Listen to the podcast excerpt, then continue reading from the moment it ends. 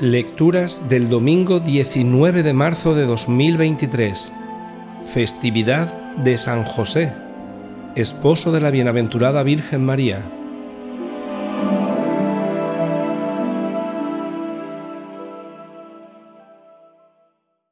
Primera lectura. Lectura del segundo libro de Samuel. En aquellos días vino esta palabra del Señor a Natán. Ve y habla a mi siervo David. Así dice el Señor, cuando se cumplan tus días y reposes con tus padres, yo suscitaré descendencia tuya después de ti. Al que salga de tus entrañas le afirmaré su reino. Será él quien construya una casa a mi nombre, y yo consolidaré el trono de su realeza para siempre. Yo seré para él un padre, y él será para mí un hijo. Tu casa y tu reino se mantendrán siempre firmes ante mí. Tu trono durará para siempre. Palabra de Dios. Salmo responsorial. Su linaje será perpetuo. Su linaje será perpetuo. Cantaré eternamente las misericordias del Señor, anunciaré tu fidelidad por todas las edades, porque dijiste, la misericordia es un edificio eterno, más que el cielo has afianzado tu fidelidad. Su linaje será perpetuo. Sellé una alianza con mi elegido, jurando a David, mi siervo, te fundaré un linaje perpetuo, edificaré tu trono para todas las edades, su linaje será perpetuo. Él me invocará, tú eres mi Padre, mi Dios, mi roca salvadora. Le mantendré eternamente mi favor, y mi alianza con él será estable.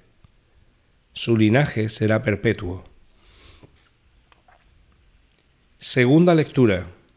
Lectura de la carta del apóstol San Pablo a los romanos.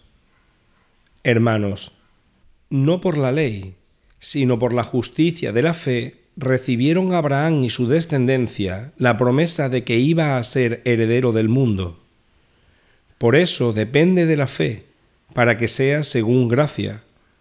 De este modo, la promesa está asegurada para toda la descendencia, no solamente para la que procede de la ley, sino también para la que procede de la fe de Abraham, que es Padre de todos nosotros. Según está escrito, te he constituido Padre de muchos pueblos. La promesa está asegurada ante aquel en quien creyó, el Dios que da vida a los muertos y llama a la existencia lo que no existe. Apoyado en la esperanza, creyó contra toda esperanza que llegaría a ser padre de muchos pueblos, de acuerdo con lo que se le había dicho así será tu descendencia, por lo cual le fue contado como justicia. Palabra de Dios. Evangelio. Lectura del Santo Evangelio según San Mateo. Jacob engendró a José, el esposo de María, de la cual nació Jesús llamado Cristo. La generación de Cristo fue de esta manera. María, su madre, estaba desposada con José y, antes de vivir juntos, resultó que ella esperaba un hijo por obra del Espíritu Santo. José, su esposo, como era justo y no quería difamarla, decidió repudiarla en privado. Pero apenas había tomado esta resolución, se le apareció en sueños un ángel del Señor que le dijo, José, hijo de David, no temas acoger a María, tu mujer, porque la criatura que hay en ella viene del Espíritu Santo.